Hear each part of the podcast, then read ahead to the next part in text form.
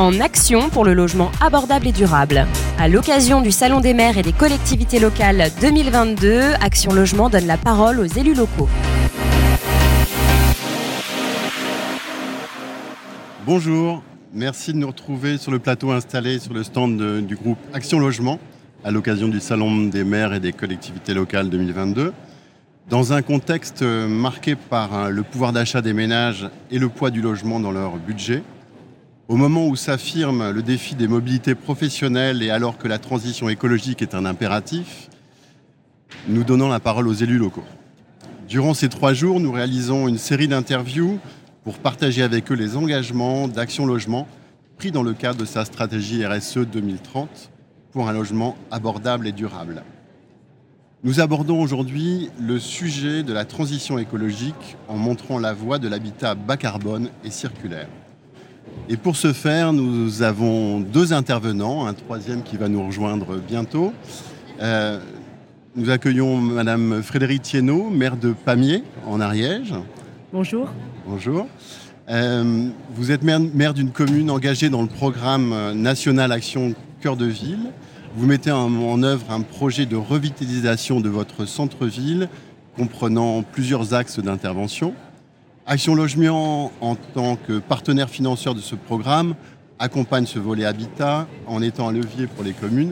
Nous, attend, nous, nous accueillons M. Basile, maire de Montbrison, euh, pour renforcer ses demandes en matière de qualité architecturale de la production et d'amélioration de son insertion urbaine.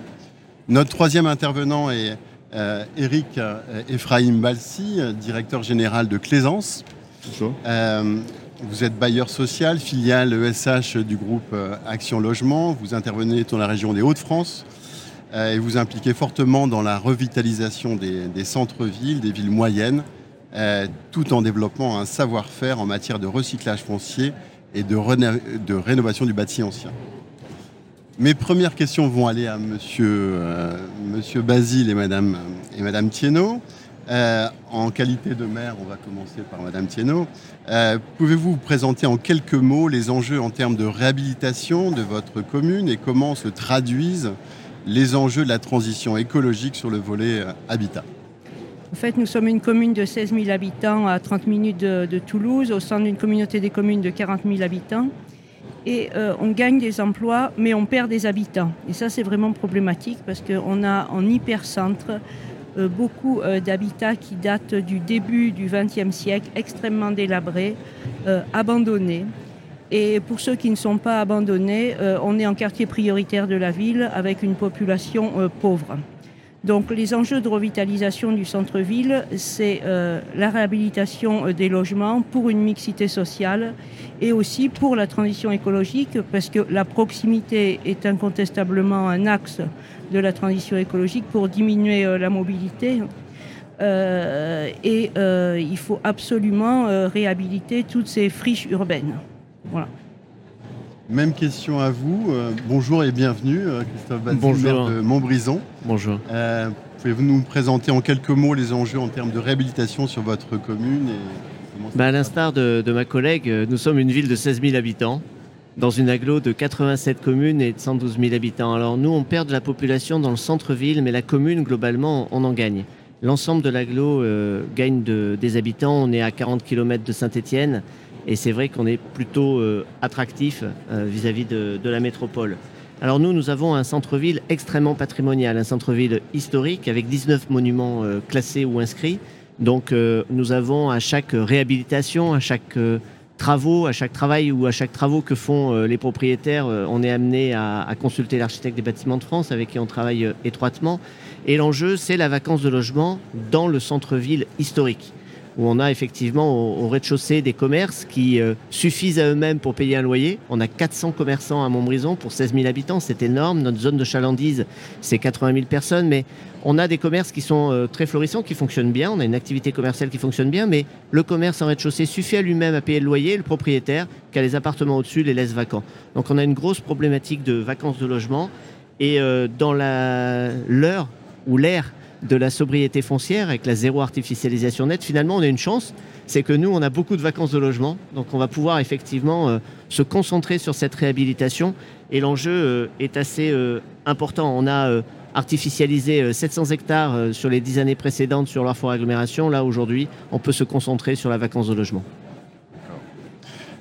Ma question maintenant va s'adresser à Eric Ephraim Balsi. Comment un bailleur social tel que Claisance euh, accompagne les enjeux soulevés euh, par ces deux collectivités. Alors, on n'est pas dans la même région.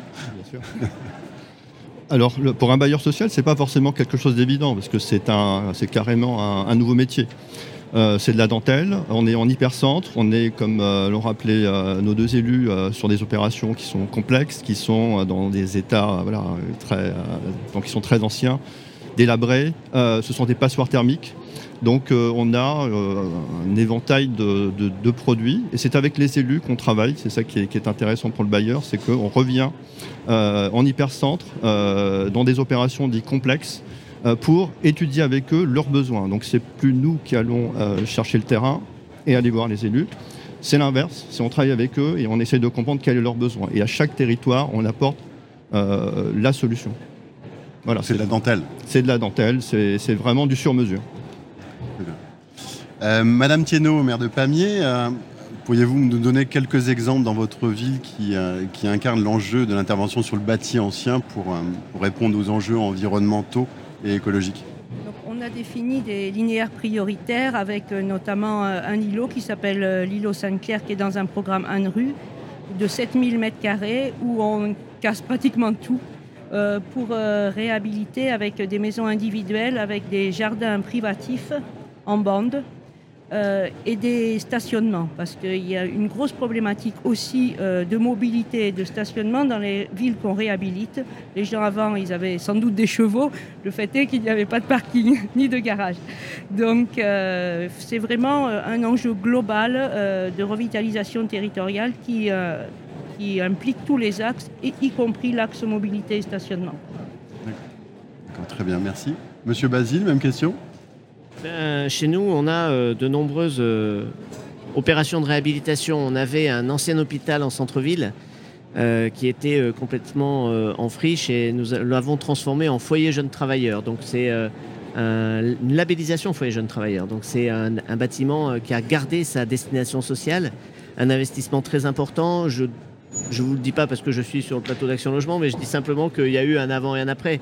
Avant l'intervention d'Action Logement et après l'intervention d'Action Logement. Quand vous avez euh, une subvention euh, importante sur euh, un foyer jeune travailleur, un, sujet qui est géré en régie municipale, ben, ça déclenche le projet et on a réussi à réhabiliter cet ancien hôpital qui est absolument euh, aujourd'hui superbe et qui garde cette fonction sociale, je disais, parce que ce sont des jeunes qui cherchent de l'emploi. On, a dit tout à l'heure que Montbrison ont gagné de l'habitat, mais ce qu'on veut, c'est rapprocher finalement l'emploi de l'endroit où ils habitent pour éviter les problèmes de mobilité.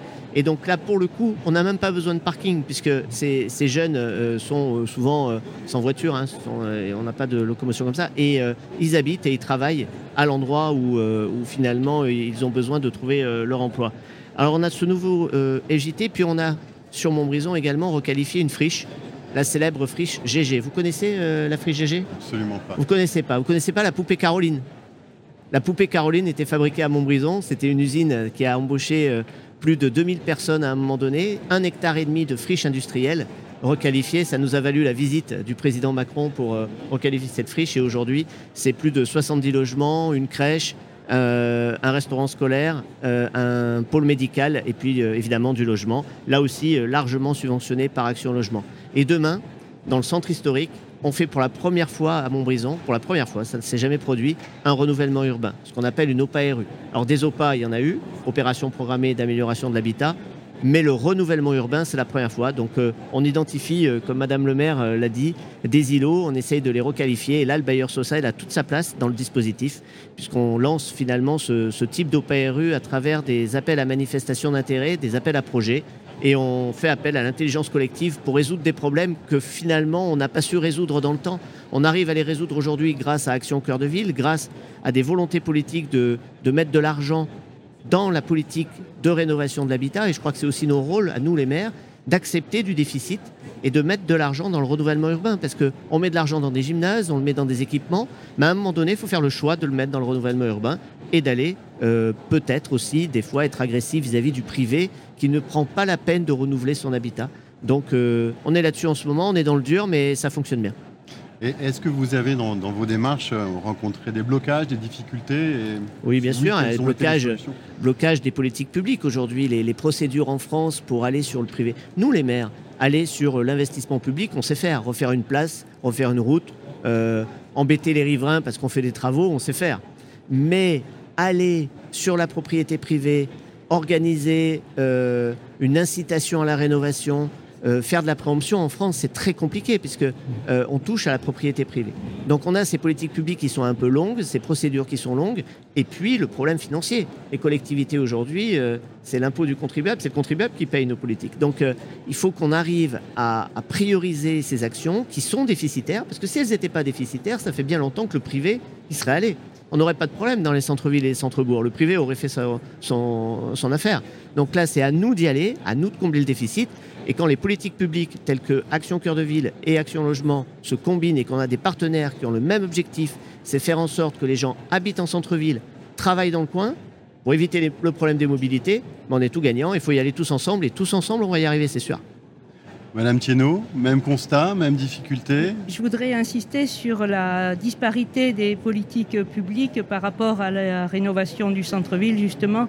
En termes de fiscalité, par exemple, c'est vrai que la fiscalité de la réhabilitation est, euh, euh, est parfois floue pour les investisseurs, c'est-à-dire les, baisses de TVA. Euh, et aussi, il n'y a pas d'incitation vraiment à habiter au centre-ville, ce qui pourrait être fait dans le cadre de la, des finances, enfin des impôts locaux. Quoi, hein. ensuite, par rapport au commerce, je ne suis pas dans le même cas que Montbrison, parce qu'il y a une désertification des commerces on a de la peine à s'immiscer, si l'on peut dire, dans la propriété privée pour euh, le type de commerce, la surface, euh, les surfaces commerciales. Donc nous, on a mis en place par rapport à l'habitat le permis de louer, ce qui permet de dépister les, logements indignes. Et donc en un an, on a eu 600, 600 visites avec plus de 50% euh, avec de mise en conformité imposée et 3% de logements qui n'étaient pas, euh, pas habitables. Ensuite, euh, et c'est vrai que c'est extrêmement complexe, il faut réfléchir aux procédures de, de biens sans maître ou de biens en état manifeste d'abandon. Mais ça, c'est des procédures qui sont extrêmement compliquées et qui ne peuvent pas se gérer en régie. Donc, il faut prendre des cabinets d'experts pour pouvoir effectivement s'immiscer, comme l'a dit mon, confrère, dans les, dans les habitats privés. D'accord, merci à vous pour vos témoignages très éclairants. On a vu que réinvestir le, le Baptiste à la fois répondre à des impératifs d'attractivité et d'image, euh, de transition écologique, de dynamique euh, économique et d'adaptation aux nouveaux usages. Autant de dimensions sur lesquelles euh, Action Logement s'investit au quotidien en accompagnant des collectivités telles que Montbrison ou Pagnès. Merci, merci à vous. Merci. Merci. Merci. En action pour le logement abordable et durable. À l'occasion du Salon des maires et des collectivités locales 2022, Action Logement donne la parole aux élus locaux.